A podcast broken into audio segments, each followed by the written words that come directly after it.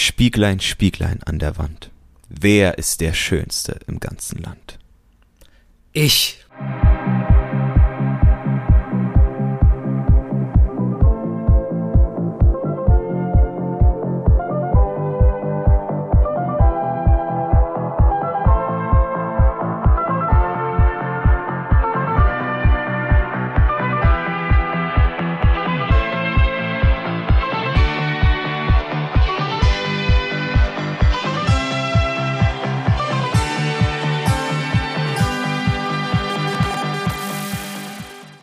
Herzlich willkommen, meine Lieben, beim Mal gucken, das Filmdoppel. Es ist tatsächlich unsere vorletzte Folge, die wir produzieren und auch wirklich die vorletzte Folge. Wirklich, wirklich, wirklich. Wir verarschen euch nicht, sondern diesmal ist es so. ähm, mein Name ist Fabian Kurz, um das noch vorne wegzubringen. Mir gegenüber, beziehungsweise im digitalen Raum, nicht greifbar für mich, aber doch ist er präsent, ist mein lieber Freund Ralf Döbele, hoffentlich sehr prä präsent für diese Folge, ähm, wo es um ein Thema geht, das, glaube ich, die Menschheitsgeschichte mehr bestimmt, als man vielleicht wahrhaben möchte. Die Menschheitsgeschichte, erkläre So weit würde ich gehen. Also ich denke, Narzissmus ist etwas, das einem bis heute im Alltag immer wieder begegnet bei Menschen, auf die man trifft, die positive und negative Eindrücke hinterlassen, aber sicher auch, die viele Geschehnisse der Weltgeschichte geprägt haben, einfach nur durch äh, die Selbstverliebtheit der Leute, die damals am Drücker waren. Und das kann sich ja sowohl positiv als auch negativ auswirken. Um mal gleich hochphilosophisch in diese Folge zu starten.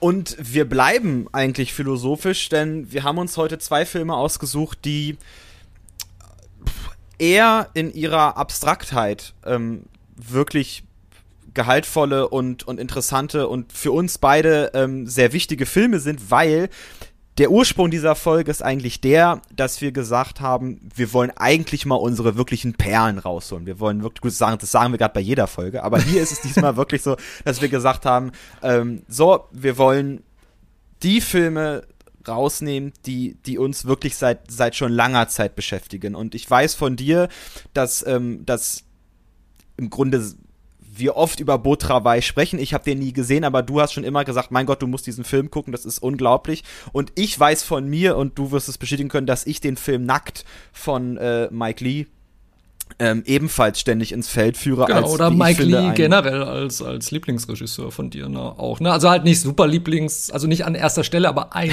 Liebling, ein Lieblingsregisseur, denn wir alle, das ganze Podcast-Universum weiß, ja. dein eigentlicher Lieblingsregisseur ist Peter Greenaway. Richtig, richtig. Aber Mike Lee ist ebenfalls aus dem British Cinema, wie man so schön sagt. Ähm, und ich, ich habe ja schon mal, glaube ich, gesagt, dass ich mit dem englischen Kino ähm, sehr, sehr warm geworden bin und gerade das englische Kino der 80er, zu dem auch Mike Lee gehört, aber dieser Film ist tatsächlich aus den 90ern dann. Ähm, und auch Mike Lee jetzt ist, ist ähm, immer noch am Drücker. Ich glaube, sein letzter Film, der auch wirklich bekannt war, war dieser Mr. Turner, wo es um einen Maler ging.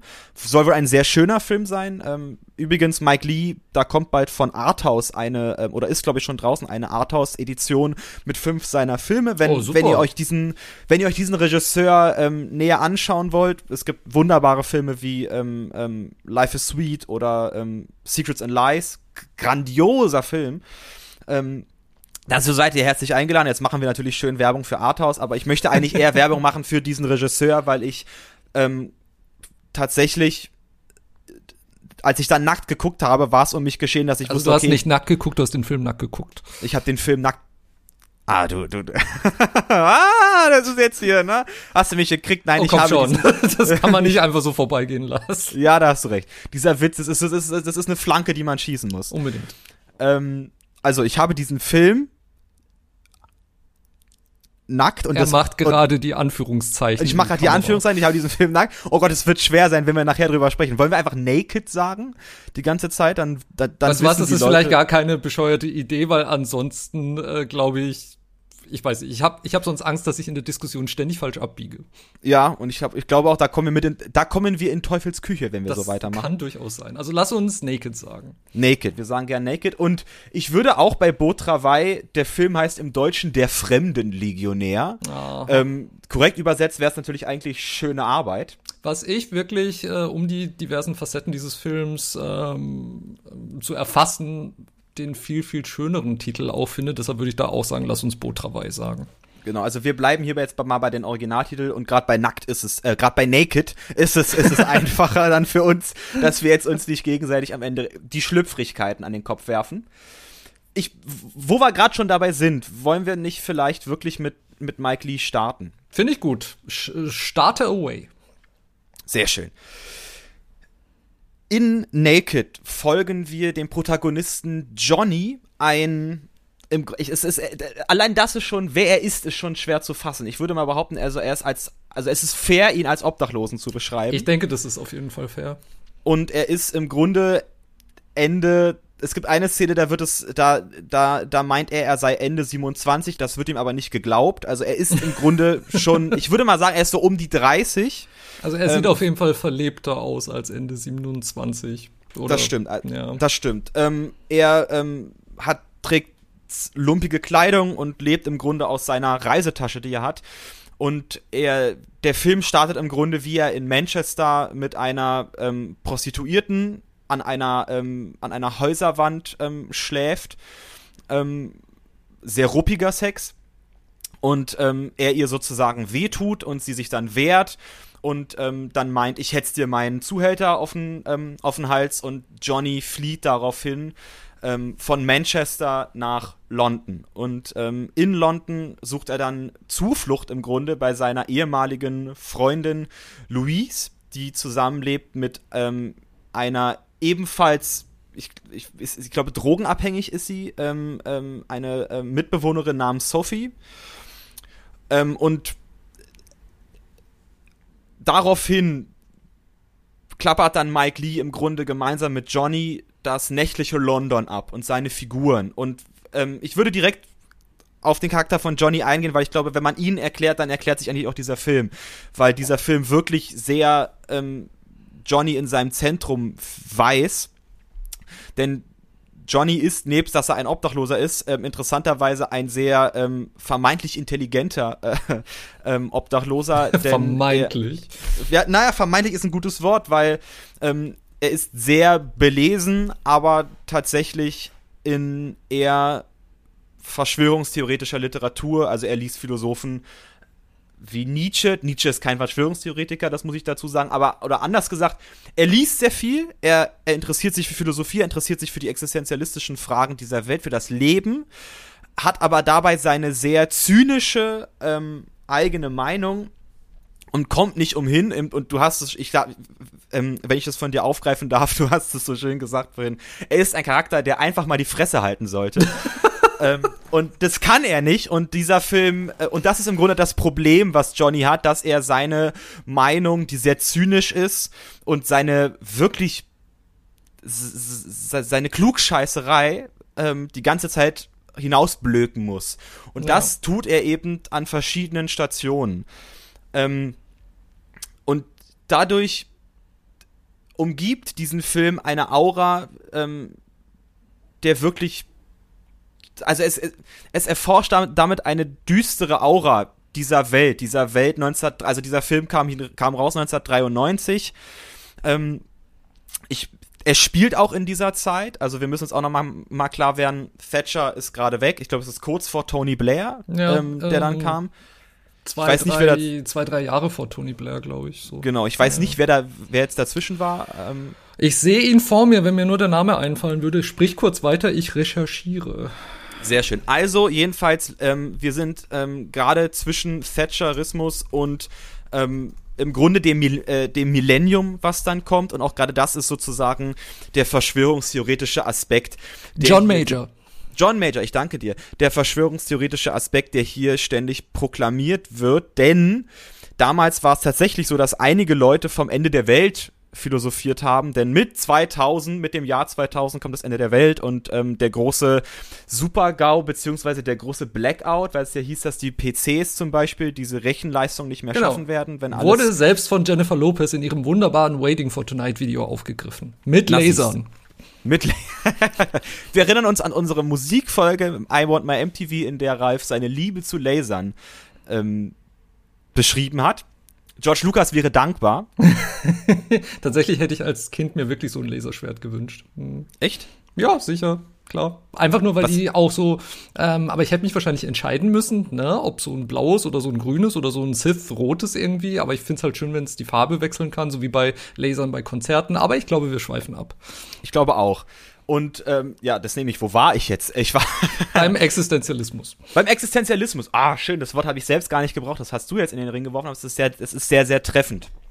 Es geht nämlich genau darum, dass, dass dieser ganze Film Existenzialismus beschreibt in seiner Philosophie, aber auch in, aber auch in seinen Personen.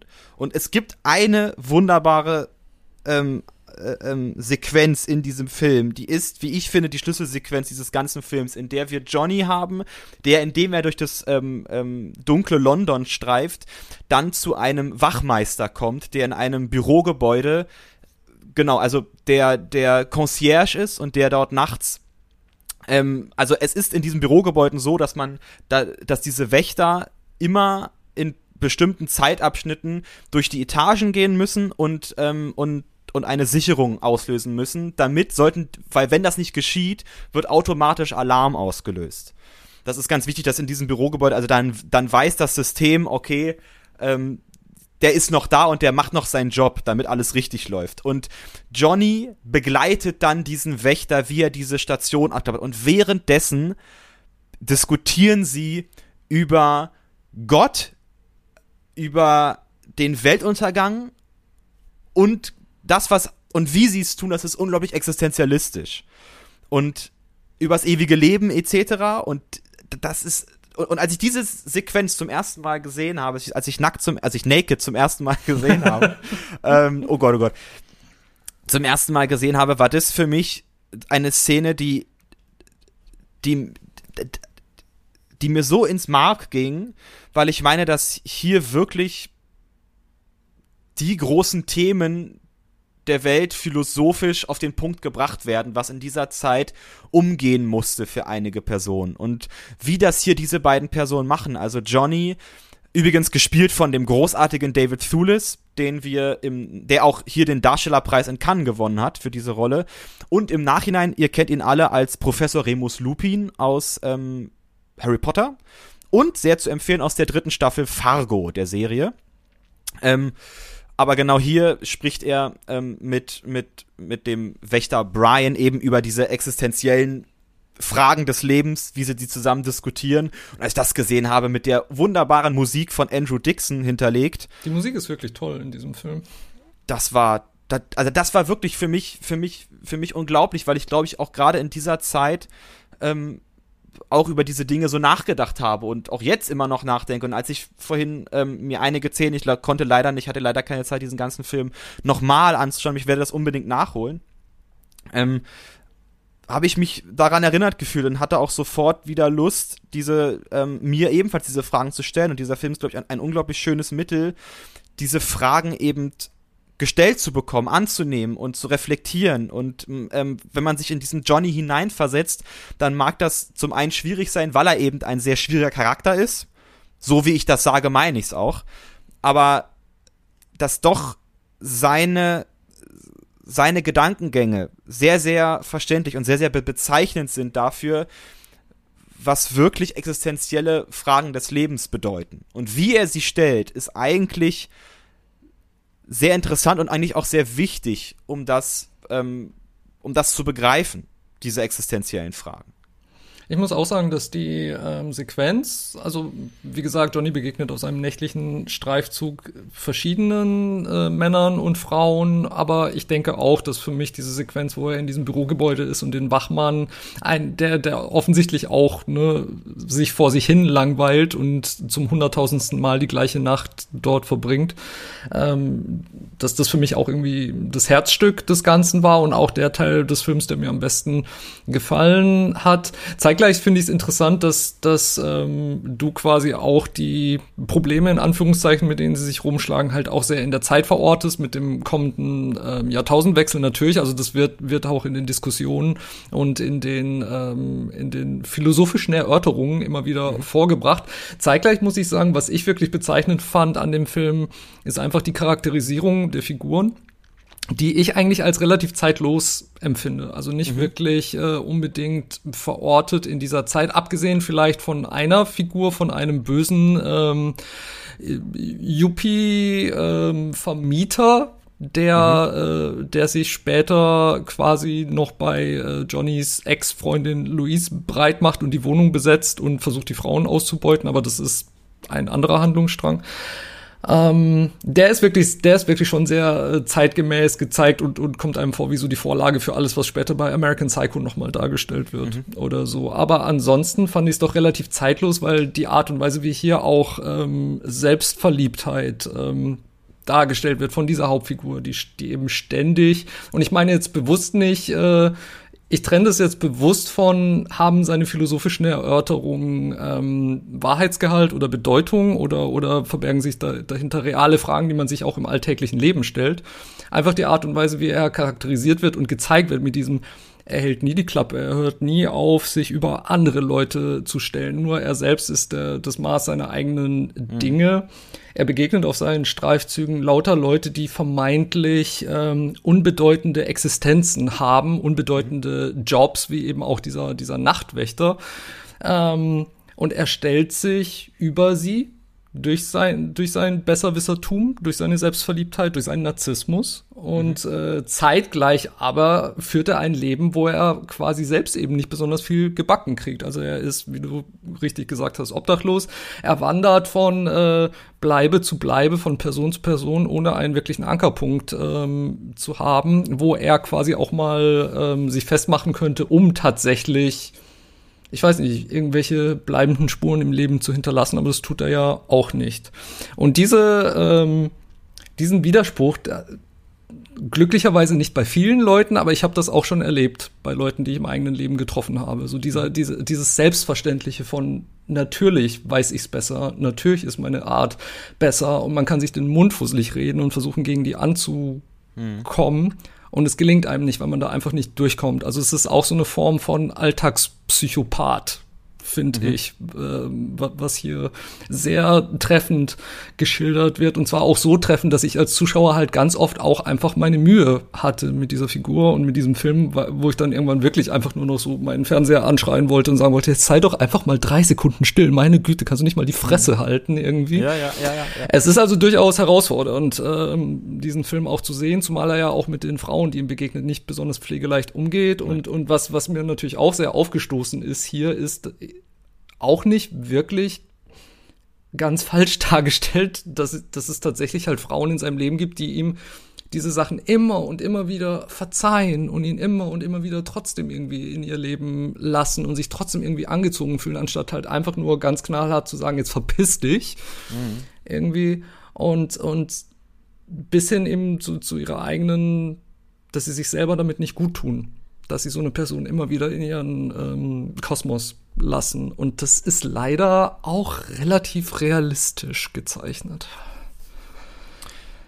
Ich glaube, du hast, du hast zwei wichtige Sachen gesagt. Ich möchte gerne aufs letzte zuerst eingehen wenn wir das abstrakt fassen, dann ist er tatsächlich in diesem ganzen Film, obwohl er die ganze Zeit narzisstisch ist und auch sich selbst nie reflektiert, ist er trotzdem die am meisten reflektierendste Person in diesem Film. Ja, weil er über alles, was ihm passiert, wirklich. nachdenkt und alles immer bewertet. Also es ist ständig bewerten, bewerten, bewerten und ich mach's besser. Ich, du hast da vollkommen recht. Narzissmus ist wirklich hier, also als wir auch gesagt haben, unser Thema ist Narzissmus, dachte ich, ja, thank to God, dass dieser Film da reinpasst.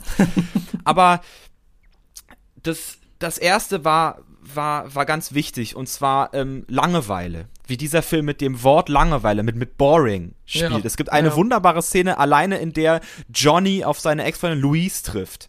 Und dann fragt sie ihn, were you bored? Also war dir langweilig die ganze Zeit. Und dann genau. rastet er komplett, also dann flippt er fast aus. Natürlich, natürlich. Sein Intellekt würde es überhaupt nicht zulassen, nur eine Sekunde lang stillzustehen, um nicht alles zu erfassen, was um ihn herum passiert. Ne? Genau. Und interessant ist, dass er genau dieses Wort auch nutzt für alle anderen. Also auch als, als er diesen Nachtwächter trifft, sagt er, ähm, you have the most, most boring fucking, job in the genau, world. Genau, the most fucking boring job in, in the whole universe. Und also ich finde dieses Wort boring, mit dem Mike Lee durch diesen Film geht, mit dem Johnny durch diesen Film geht, das ist interessant, weil es genau die Frage ist, er, der im Grunde nichts macht, der im Grunde also wirklich keine Arbeit hat. Und ich finde auch super, als wir dann ebenfalls in der Szene, wo die beiden sich das erste Mal begegnen, Johnny und Luis, dann ähm, ähm, übergibt er sich fast, als er das Wort Work ausspricht.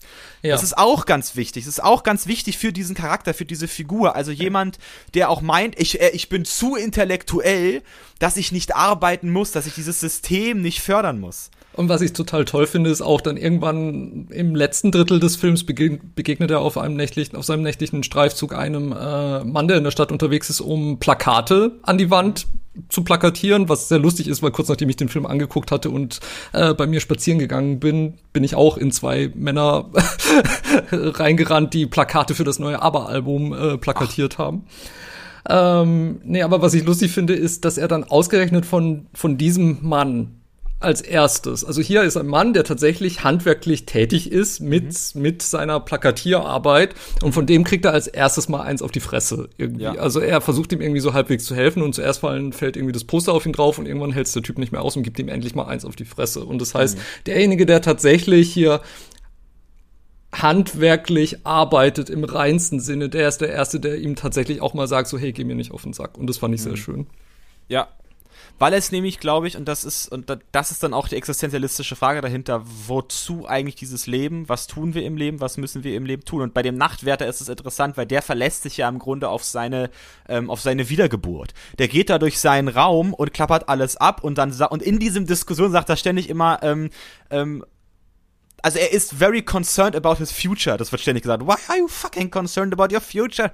Wenn es äh, Johnny ihm an den Kopf wirft, dann dann ist das genau das Problem. Also wir haben hier ständig Charaktere, die im Grunde nie, nie schaffen, gegen, also in der Gegenwart zu leben, sondern die ständig sich Gedanken dazu machen, was passiert in meiner Zukunft und wie optimiere ich meine Zukunft und ich fall und und die sich teilweise und hier ist es bei diesem ähm, Nachtwächter Brian at its best, also die wirklich sich auch, auch auf ihre Zukunft verlassen und sagen, die Menschheit stirbt nicht aus. Nein, sondern ich werde wiedergeboren. Und ich weiß, dass ich schon mal im Leben hier war. Aber kategorisch wird die Gegenwart ausgeschlossen, auch von Johnny, der sagt, wenn man sagt, ähm, you are now, dann bist du schon, dann hast du schon in der Zukunft gelebt. Weil eine mhm. Gegenwart gibt's nicht, sondern die Gegenwart existiert, also man ist immer zeitversetzt. Dafür gibt's auch Theorien. Letztens hatte ich in einer, ähm, in der Uni tatsächlich einmal auch da hat es auch jemand angesprochen, ich weiß nicht mehr in welchem Zusammenhang, ähm, fiel dann auch diese Theorie, dass, dass man tatsächlich wenn man über Gegenwart spricht, man immer aufgrund seiner kognitiven Zusammenhänge im Gehirn, die sind immer um Millisekunden Zeit versetzt. Genau. Das heißt, also wahre man, kann Gegenwart, das nie, man kann das nie treffen, weil man eigentlich schon immer zu spät dran ist mit jeder richtig, Aussage. Richtig. Ähm, und wie hiermit gearbeitet wird, auf, auf einer ähm, naturwissenschaftlichen Ebene einerseits, indem sie eben das sagen mit, okay, wir können gar nicht in der, ähm, in der Gegenwart sein, weil wir sind immer zu spät, ähm, aber auch philosophisch, indem sie halt wirklich präzise um die Zukunft streiten. Also auch Johnny, mhm. der dann, der dann mit Brian zusammen in dieser, in dieser wunderbaren ähm, Szene, die auch in einer Einstellung gefilmt ist, wo beide nur als Schatten zu sehen sind, ihm dann, ihm dann erklärt, dass, dass in der Bibel im Grunde ähm, die Apokalypse geweissagt wird, ist ja auch so am Ende, also das letzte Kapitel des Neuen Testaments ist ja mit der Offenbarung des Johannes. Ähm, darauf geht er dann ein, was ja wirklich die Apokalypse bezeichnet, und dann ähm, verlinkt er sozusagen diese biblischen Stellen mit derzeitigen, also oder oder in dieser Zeit und auch vor dieser Zeit vor 1993 passierten ähm, ja Ereignissen, die die das vermeintlich bestätigen sollen. Also ich, ich mhm. möchte eine Theorie greifbar machen. Ähm, es bedeutet ja, dass wenn der vierte Engel in die Trompete bläst, es dann heißt, okay, dann fällt Wermut vom Himmel herunter und Wermut wird die Hälfte aller Meere ähm, vergiften etc. Und dann sagt er, weißt du, was Wer Wermut auf Russisch bedeutet? Tschernobyl. Und dann sagt er Fakt. Fakt. Und es ist interessant, weil da sind wir echt bei den Verschwörungstheoretikern, wie die heute arbeiten. Na klar. Irgendwelche Zusammenhänge machen und dann sagen, ja, aber hier ist es doch und siehst du das nicht und dann einfach zu sagen, Fakt. Also es ist mhm. so genial, dass dann das Wort Fact fällt. Und zwar wie ein Hammer, wie ein Paukenschlag, dem anderen das Argument aus der Hand nehmen. Also so wird hier gearbeitet und so ja. geht dieser Johnny auch, so geht er durch diesen Film die Deutungshoheit zu haben, zu sagen, nein, ich weiß die Fakten und ich bin derjenige, der es durchschaut und ähm, lass mich noch ganz kurz, denn jetzt glaube ich, habe ich wirklich mal einen Film gefunden, wo das Wort passt. Es ist Kafkaesk zum Teufel. endlich, nach unserer langen Suche haben wir endlich den passenden Film gefunden. Den passenden Film gefunden. Nee, ich ähm, würde dir zustimmen und aber ich finde, neben den Verschwörungstheoretikern und wie die sich die Sachen zusammenbauen und wie die heutzutage mhm. arbeiten, woran ich auch noch äh, denken musste oder woran oder was man eben beschreibt mit, okay, ähm, man ist gleich schon in der Zukunft oder man ist in der Vergangenheit und man ist nicht im Jetzt. Es ist sicher unbestritten, dass man wahrscheinlich nicht besonders glücklich lebt, wenn man es nicht schafft, im Jetzt zu leben, sondern wenn man ständig nur mit dem Kopf in der Zukunft ist und in der Vergangenheit.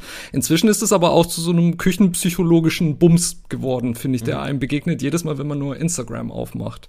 Also da hat man ja das Gefühl, man folgt einer Selbsthilfeperson vielleicht und ständig kommen irgendwelche vorgeschlagenen Memes und Bilder, die einem erklären wollen, was ist toxisches Verhalten, wie kann man sich von Leuten trennen und dann auch noch ein Wort, das einem immer wieder um die Ohren geschmissen wird, ist Achtsamkeit. Wie kann ja. man besonders achtsam leben und was kann man tun und, und so weiter. Und dabei wird eben halt auch verkannt, dass wenn man tatsächlich an sich arbeiten möchte, um bewusster zu leben, ist es vielleicht ein bisschen komplizierter als nur diesen Begriff von Achtsamkeit vor sich herzutragen oder tatsächlich diese Sachen an den Kopf geworfen zu bekommen. Also in dem Fall ist Instagram wie Johnny. Diese ganzen Sachen rasen auf einen ein. Man, man unwillentlich baut man sich irgendwelche Theorien daraus zusammen, anstatt halt tatsächlich vielleicht mal mit einem Fachmann oder einer Fachfrau tatsächlich drüber ja, zu sprechen ja. oder um für ähm, Zukunftsangstbewältigung oder Vergangenheitsbewältigung tatsächlich professionelle Hilfe in Anspruch zu nehmen.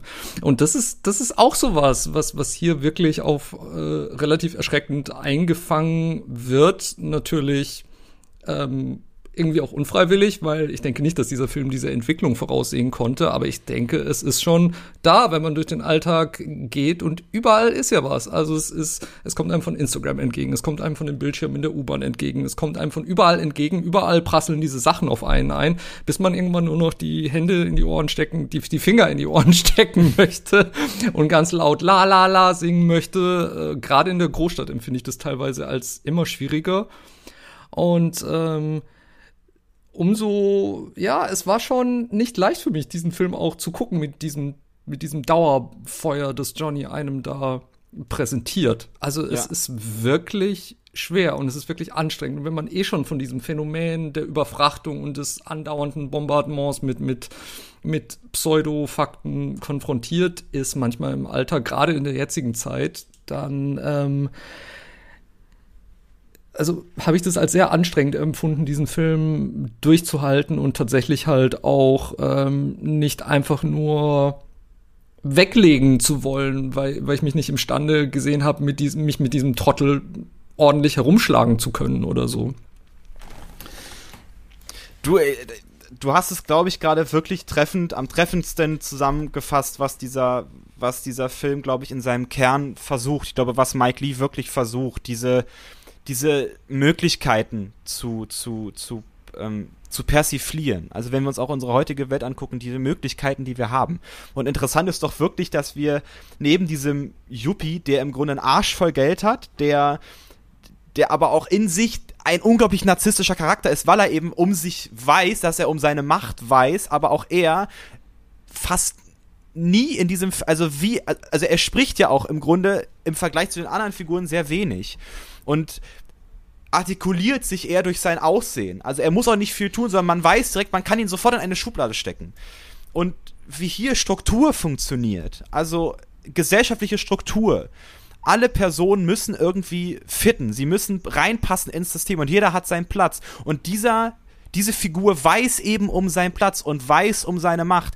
Und es wird auch in einer Szene, in der sich ähm, diese ähm, Jeremy heißt dieser Yuppie, ähm, wenn der Johnny begegnet, dann sind die beiden in einer kurzen Szene als Spiegelfiguren ja. inszeniert. Ja. Und das ist der absolute Wahnsinn. Das ist nebst diesem Herzstück, was wir haben mit dem, äh, mit dem Wächter, ähm, um, um, um diesen Film in seiner, ähm, ähm, auf seiner Handlungsebene zu begreifen, begreifen wir, glaube ich, nackt, Naked von Mike Lee, ähm, in dieser Szene, wo beide als Spiegelfiguren ähm, aninszeniert werden, wo wir Jeremy und Johnny, ich meine, Johnny, Jeremy, ne? Klingelt's? Also, ähm, wo wir diese beiden gegenübergestellt haben und auch eine kleine Berührung von ihnen darstellt und wir merken richtig, dass im Grunde Jeremy sich in diesem Johnny gesehen hat, als wenn ich all das nicht hätte, wenn ich wenn ich, wenn ich vielleicht diesem Alltag entsagt hätte, dann wäre ich zu diesem Ding geworden. Weil, also, wir müssen Johnny echt zugute halten, dass er eben, wie gesagt, der reflektierteste Charakter in diesem, ich will's, System, in diesem, in dieser Struktur ist. Und der eben um seine Existenz weiß, der eben darum weiß, dass dieses System, dem er angehört, ein grundkapitalistisches System ist, dass er ein Opfer des Thatcherismus ist. Und wir haben aber mit, mit Jeremy jemanden, der eben genau das genutzt hat. Und auch Johnny sieht in Jeremy denjenigen, der ihm helfen könnte, wie er meinte, er hat auch, also da sagt er dann in einem Fiebertraum, ähm, ähm, jetzt bringst du mich nach Hause, großer Bruder. Also, also diese, diesen Zusammenhang da zu erstellen, das ist, das ist unglaublich, weil, weil dort, weil dort eine Quintessenz dessen erklärt wird, wie dieser Film gerade auf Existenzialismus antwortet und auf und auf diese leere Hülse, die wir haben mit diesem Jeremy und eine im Grunde verkommene, aber sehr sehr reichhaltige Person mit diesem Johnny und beide berühren sich ganz ganz kurz, aber schrecken dann sofort voreinander, voreinander zurück.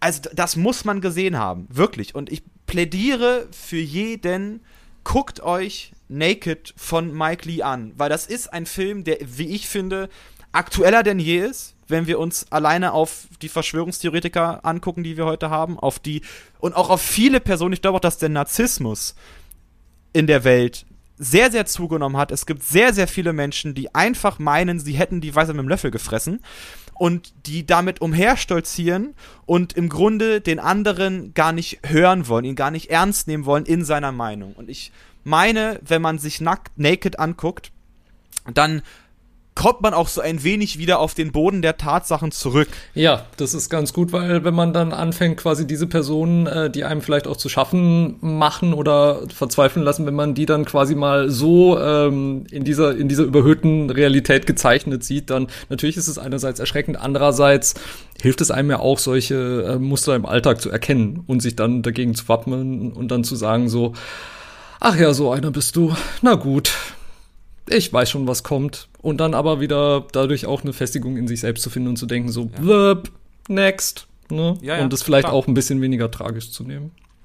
Jedenfalls, Naked, Nackt, äh, ist bedauerlicherweise im Moment weder auf DVD noch auf Blu-ray in Deutschland erhältlich. Es gibt eine tolle ähm, Blu-ray von der Criterion Collection in Großbritannien und in den USA. Aber tatsächlich ist er im Moment auf YouTube abrufbar. Genau zieht ihn euch da rein. Dort ist er ähm, in der englischen Originalfassung. Ich weiß nicht, ob er mit, ob er mit, ob er mit Untertiteln äh, auch mit drin ist. Aber ähm, er ist verfügbar, guckt ihn gerne und ähm, die Szenen, über die wir gesprochen haben, sind tatsächlich auch ähm, ähm, als Ausschnitte auf YouTube erhältlich. Also wir haben über den, also die Szene mit dem Nachtwärter, die ist ebenfalls erhältlich als solche. Also ähm, man kann da auch wirklich gut drin schwelgen, alleine wenn man sich sich diesen ähm, dieser ähm, Küchenphilosophie, das ist finde ich ein schönes Wort, wenn man sich der ähm, annehmen möchte. Und das ist wirklich mein großer Tipp an euch. Und ich hoffe, dass dass ihr den guckt. Und ähm, ich weiß nicht, vielleicht wird er, also jetzt dadurch, dass es, dass, ähm, dass, dass das BFI, das British Film Institute, hat diesen Film jetzt ähm, nochmal neu abgetastet und in einer neuen Blu-ray-Fassung herausgebracht es kann natürlich dann sein, dass dann solche Verlage wie Arthouse das dann vielleicht im kommenden ja, Jahr. Würde ähm, mich nicht wundern. Also das passiert ja öfter, ne, dass, dass, dass einer die Restauration übernimmt und dass dann auch deutsche Firmen quasi die, diese Kopie kaufen und rausbringen. Und wenn Arthouse jetzt schon diese Mike Lee Box rausgebracht hat und, und andere Filme von ihm auch bei Prime und so zum Ausleihen verfügbar sind, glaube ich, ist es tatsächlich nur eine Frage der Zeit. Vielleicht legen sie nochmal nach. Also bitte, bitte, bitte, wenn ihr eine Filme habt mit, äh, äh, wenn ihr eine Liste habt mit, mit Filmen, die ihr gerne ähm, noch gucken wollen oder gucken müsst, dann ist, dann schreibe ich mit meinem roten Stift da jetzt Naked von Mike Lee rauf. So. Und ich schreibe mit meinem blauen Stift Beau Travail von Claire Denis äh, drauf. Und ich muss auch sagen, nachdem ich den Film jetzt zum zweiten Mal gesehen habe, habe ich wahnsinnig Lust, noch mehr von dieser Regisseurin zu gucken, die mir tatsächlich zum ersten Mal begegnet ist, als ich einen ähm, auf den Bonus-Features von Salo äh, wurde sie mit anderen Regisseuren interviewt über diesen Film und äh, über den Einfluss, den Salo auf sie hatte. Und der hat sie wohl auch sehr geprägt als Filmemacherin. Und äh, nachdem wir mit äh, Naked einen Film hatten, wo wir mit äh, sehr viel Selbstreflexion und sehr viel äh, Dialog und Monolog bombardiert wurden, ist Travail eigentlich genau das umgekehrt. also Travail ähm, stammt aus dem Jahr, äh, lass mich nichts Falsches erzählen, 1999. Genau. Ähm, und ähm, wir haben eine Hauptfigur darin, die, ich sage jetzt mal, sich bemüht zu reflektieren. ähm, aber ob ihr das gelingt, liegt vielleicht im Auge des Betrachters. Und Beau Travail handelt von drei Fremdenlegionären. Und einem Fremdenlegionär ganz besonders, das ist Galoup, gespielt von Denis Lavant. Der ist sozusagen der erste Offizier, könnte man etwas übertragen sagen, von äh, Kommandant Bruno Forestier, einem allgedienten äh, Fremdenlegionär, der eine Gruppe von Legionären in Djibouti leitet. Und äh, diese Gruppe von Legionären, also im Kampfeinsatz sind sie nicht. Wir sehen sehr viel Training in diesem Film. Man sieht sehr viel ähm, Aufrechterhalten der äußeren Präsenz, der äußeren Erscheinung. Also möglicherweise ist Botrawey der bedeutendste Bügelfilm seit Raumpatrouille Orion. ähm, und ja, also es ist doch auch ein sehr äh, dröger, dröger Alltag, den diese fremden Legionäre hier in Djibouti zu, zu fristen scheinen, zwischen, zwischen Drill, zwischen, ähm, zwischen ne, äh, Uniform polieren und Stiefel polieren und so weiter. In diesen Alltag kommt eine ganze Gruppe neuer Fremdenlegionäre herein, vor allem ein junger Legionär, Gilles Sontin, gespielt von Grégoire Collin und der wirkt quasi schon auf den ersten Blick sowohl auf den Kommandanten als auf als auch auf Galou wie so ein Posterboy. Also er ist quasi so der ideale Legionär. Er ist ähm, äh, schlank, kräftig, ähm, mit mit äh, sehr also wunderschönen Gesichtszügen. Ähm, er, er scheint fast so so überlebensgroß zu sein in der Form mit, er kommt in diese Gruppe und alle scharen sich um ihn, um sein angenehmes, äh, nettes, zurückhaltendes Wesen. Und später im Verlauf des Films hat er sogar die Chance, Überlebende eines Hubschrauberabsturzes zu retten, wird dafür geehrt. Und das alles kratzt Galou als sein Vorgesetzter doch sehr, denn Galou ist eigentlich alles, was ähm, Santin nicht ist. Also er ist ein bisschen kleiner, er ist ein bisschen, wie soll ich sagen, er, ähm, abgenutzter auch. Er ist natürlich 20 Jahre älter gefühlt. Ähm, er, er ist viel rauer. Er, er muss, er trägt äh, ein Tattoo und auch so, so, ein, so eine Panzerkette, so als Symbole seiner Männlichkeit. Also muss er seine Männlichkeit zusätzlich betonen, während es Sontan nicht nötig hat.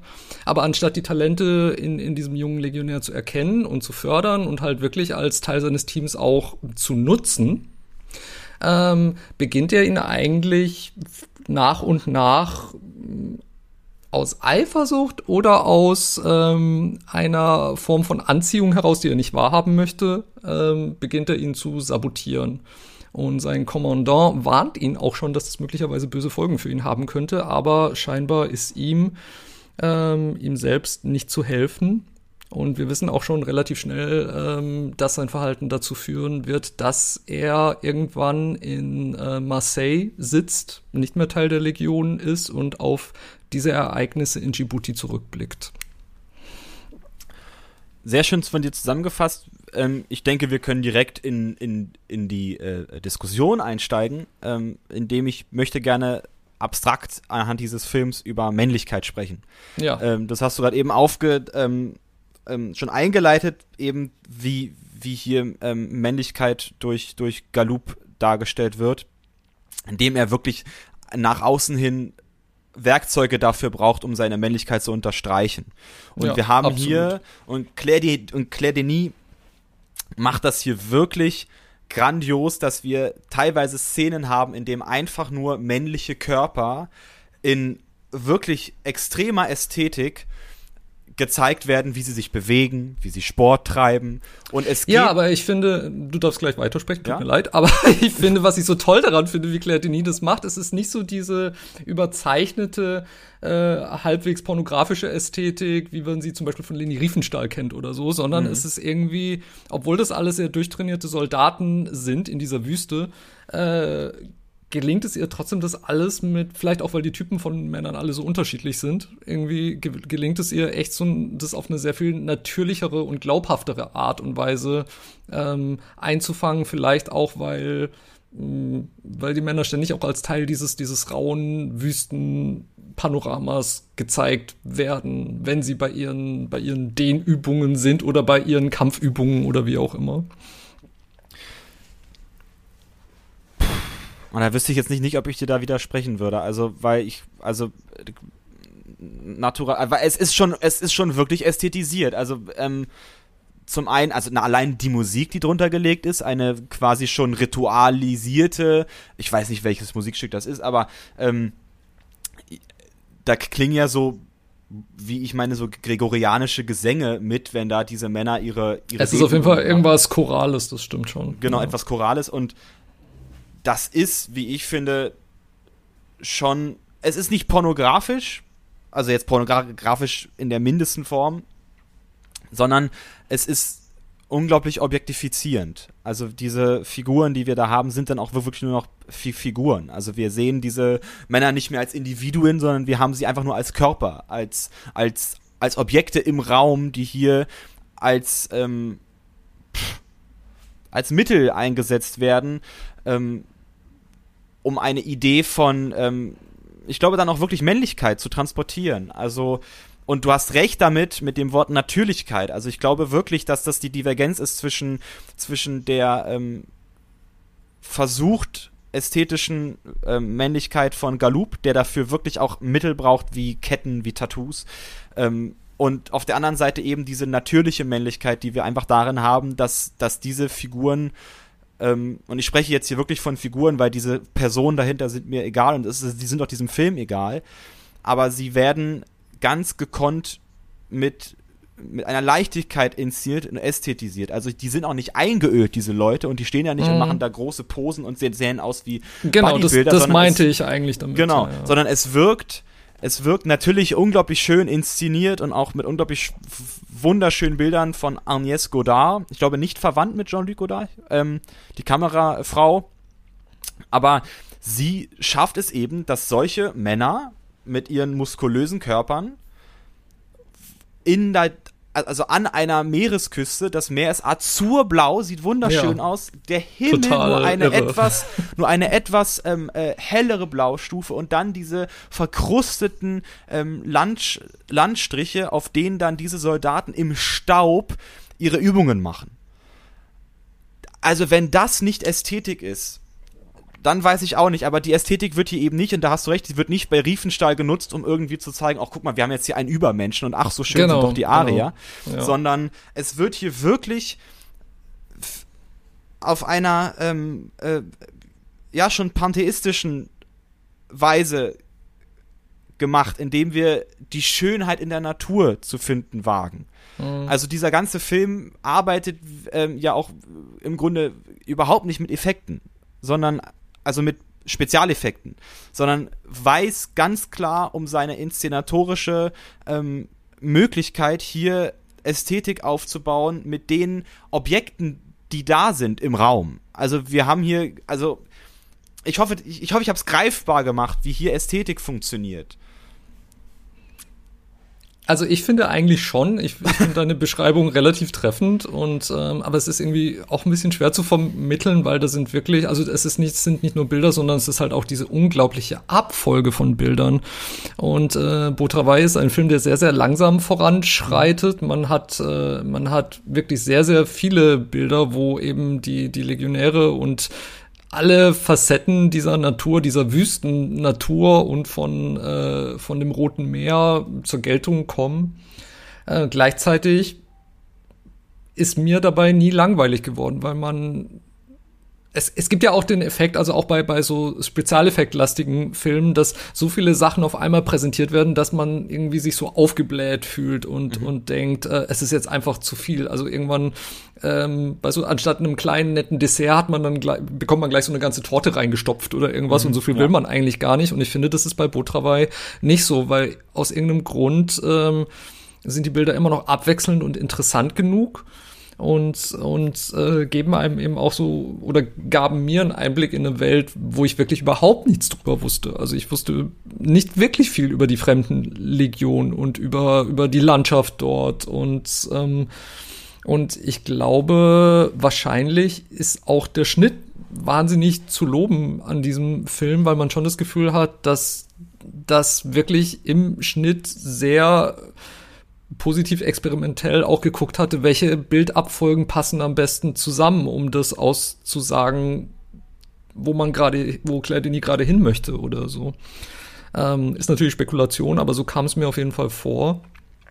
Und ähm, interessanter, du hast die Musik angesprochen, Musik spielt ein wahnsinnig, eine wahnsinnig wichtige Rolle in diesem Film auch, denn er beginnt nicht in der Wüste bei irgendwelchen äh, militärischen Dehnübungen, sondern in einem Nachtclub ähm, im, wie heißt es, Club des Alpes, sehr, sehr ironisch mitten in der Wüste, ähm, wo die fremden Legionäre immer wieder auf, ausgehen und wo sie auch Frauen kennenlernen. Also auch Galup äh, begegnet dort einer Frau, mit der er eine Affäre hat, der auch Geschenke macht, also wieder so ein Zeichen von äh, ich als ich selbst genüge nicht, sondern muss auch noch etwas mitbringen und äh, damit eine Beziehung beginnt oder aufrechterhält, die dann später auch keinen Bestand haben wird. Ähm, und eben, also die, die paar Lichter in dieser, ich sag jetzt mal Dorfdisco, weil es, es, es hat wirklich so die Atmosphäre von so einer, so einer ollen, schrammeligen Dorfdisco mit so ein paar Lichtschläuchen, die, äh, die ein paar wenige Lichteffekte erzeugen. Das alles wirkt aber schon so, ähm, so stark und so aufdringlich im Vergleich zu diesem staubigen Alltag, in dem diese Männer ansonsten gefangen sind. Also das bringt irgendwie den Verstand mehr zum äh, sich verabschieden oder zum Klirren fast als als diese ganzen diese ganzen äh, ähm, also es gibt nirgends eine Fata Morgana in der Wüste, aber mhm. es gibt eine Fata Morgana in diesem Nachtclub, auch in der Gestalt der Frauen, ähm, die den Soldaten dort begegnen. Durch diese Spiegel, die da sind. Ja, klar. Spiegel, wichtiges Wort. Ähm, auch in unserem Cover haben wir ja, ähm, oder auch vorhin ähm, haben wir ja ähm, eben Narzissmus, der sich gerne im Spiegel sehende ähm, Akteur. Ähm, aber ich meine, dass, du hast vorhin gesagt, dass wir hier in diesem Film Interessantes über diesen Algerienkrieg mitbekommen. Da würde ich dir widersprechen, weil ich glaube, darum geht es Claire Denis überhaupt nicht. Es geht eher um Mikrokosmos von Ansammlung von, von, von Männern und Maskulinität. Also es, ich meine, dass dieser Film genauso gut ähm, in, ähm, an der Küste Frankreichs hätte spielen können. Oder er hätte genauso gut, wenn man ein bisschen dran gearbeitet hätte, ähm, in den Alpen spielen können. Also es ist interessant, dass du sagst, es ist die Ironie, dass dieser Club des Alpes da ist. Also ich glaube eher, dass, dass wir in, dass wir in Botrawai, aber auch in Nackt eher eine Idee von, Idee von Gegenwart und auch eine Idee von Ort haben. Also mhm. auch da ist es zwar London und da ist es zwar Manchester und, aber es ist im Grunde überwiegend die Idee Stadt und die Idee Struktur einer Großstadt mhm. innerhalb dieser heutigen Welt. Und hier ist es da, und, und da ist es ähnlich, würde ich behaupten. Also wir haben eher die Idee von einem äh, von einer Kaserne. Weniger eine eine wirkliche Kaserne, die genauso abläuft, weil natürlich sind diese Bilder, die wir haben, ästhetisiert und gut, ich war noch nie in einer Kaserne und ich weiß nicht, ob da diese Männer mit diesen Oberkörpern dann auch die ganze Zeit so rumherrschen und dann, und One dann, can only hope. und dann gregorianische Gesänge erklingen, wenn sie da ihre Dehnübungen machen. Deswegen würde ich behaupten, dass das aber auch in gewisser Weise Claire Denis zugutekommt, dass sie das auch davon getrennt hat. Also ja, wir wissen, es ist der Algerienkrieg und ja, wir wissen, dass dort dass es eine Besatzung sein muss ähm, oder eine ehemalige Kolonie von Frankreich, die damit noch eine Partnerschaft hat. Aber das ist im Grunde uninteressant, um diesen Film wahrzunehmen, weil es eben ein unglaublich poetischer und das ist das Wort, Wort, das ich vergessen habe bei, bei Nackt zu erwähnen, also bei Naked, ähm, das ist, also beide Filme weisen eine unglaublich hohe Poesie auf.